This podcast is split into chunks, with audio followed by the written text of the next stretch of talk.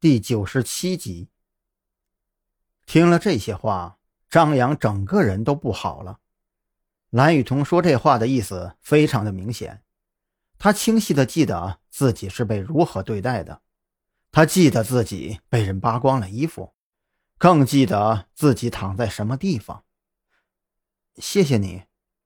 隔了很久，蓝雨桐那边才传来一个声音：“无论怎么说。”都是你们救了我，这件事你最好忘了吧。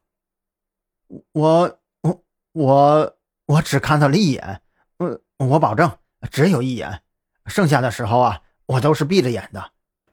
张扬有些尴尬的说道。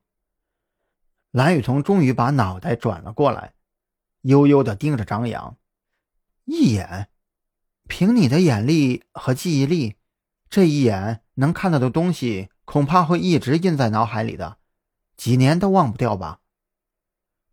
这这，张扬无言以对。不知道为什么，他总觉得蓝雨桐对自己的了解好像比赵军还要深。要知道，赵军对自己可是做过专业调查的。那蓝雨桐，他又是从何而知的呢？他们正说着。门外又有护士进来，他拿着一份检测报告，看到蓝雨桐苏醒以后，一脸的惊喜。哎，蓝警官，你醒了？叫什么蓝警官？告诉你很多次了，叫我蓝姐就好了。嗯嗯，好的，蓝姐。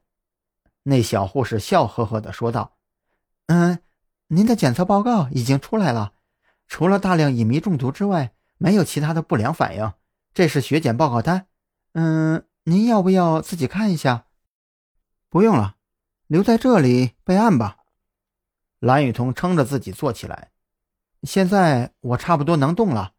那个人你们抓到了没有？蓝雨桐虽然没有看张扬，但这句话显然是对张扬说的。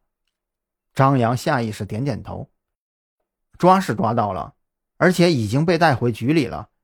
不过在去看他之前。赵队还有别的任务交给我们。”张扬说着，就把旁边的便当盒递给了蓝雨桐。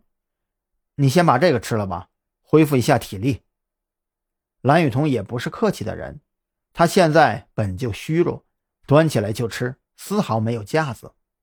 在这个过程中，张扬对他解释道：“我们要先去找一个人，他就是今天本应该出现在学校的那个送货员。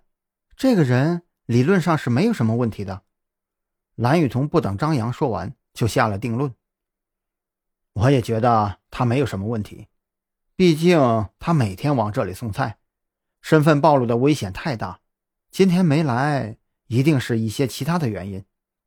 张扬摸着鼻子：“我们去找他，不过是去确认一件事而已。”是啊，我们的嫌疑人做事缜密。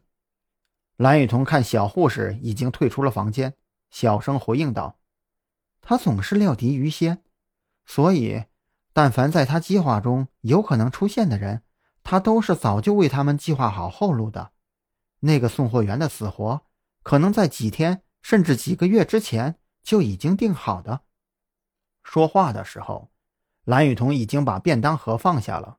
“我的状况还不错，现在就可以走。”你确定不要再多躺一会儿？不用了。蓝雨桐活动了一下自己的胳膊，随后就翻身下床。一开始的几步，他的双腿还是有些发飘的，但是随后他的步伐就开始变得坚定起来。张扬不得不佩服这个女人。